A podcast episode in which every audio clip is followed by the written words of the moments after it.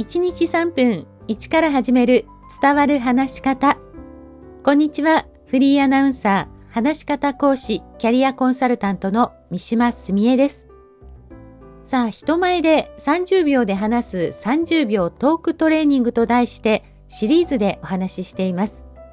シリーズの第1弾は面接などで使えるように30秒自己紹介を一緒に考えています。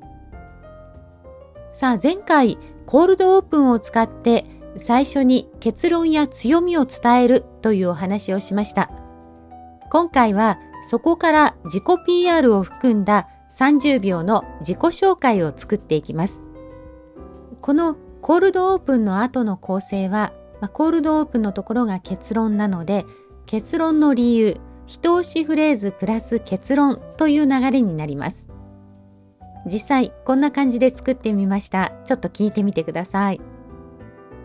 いい声と言われ続けて30年。あなたの心に届く声を。フリーアナウンサー、話し方講師の三島澄江です。実は私、甲高いキンキン声だったんです。けれど、トレーニングのおかげで、高校生の時、プロの音響さんに、いい声だね、と褒められました。トレーニングすれば、声は魅力的になる。あなたの思いが届く。一緒にトレーニングしませんか？いかがでしょう？これでだいたい30秒くらいですね。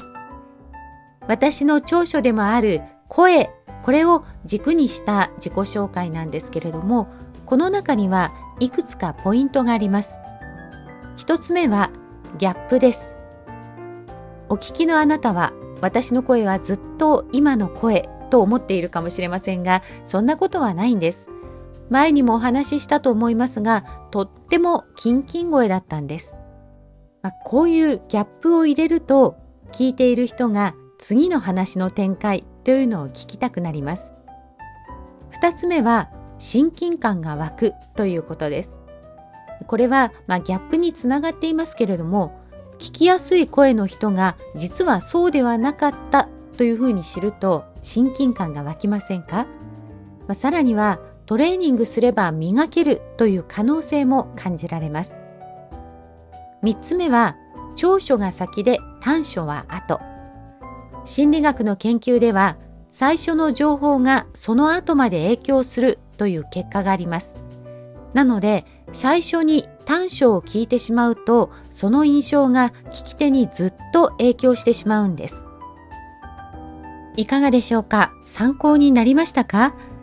私も久々に自己 PR を含んだ自己紹介を考えましたが、なかなか難しいですね。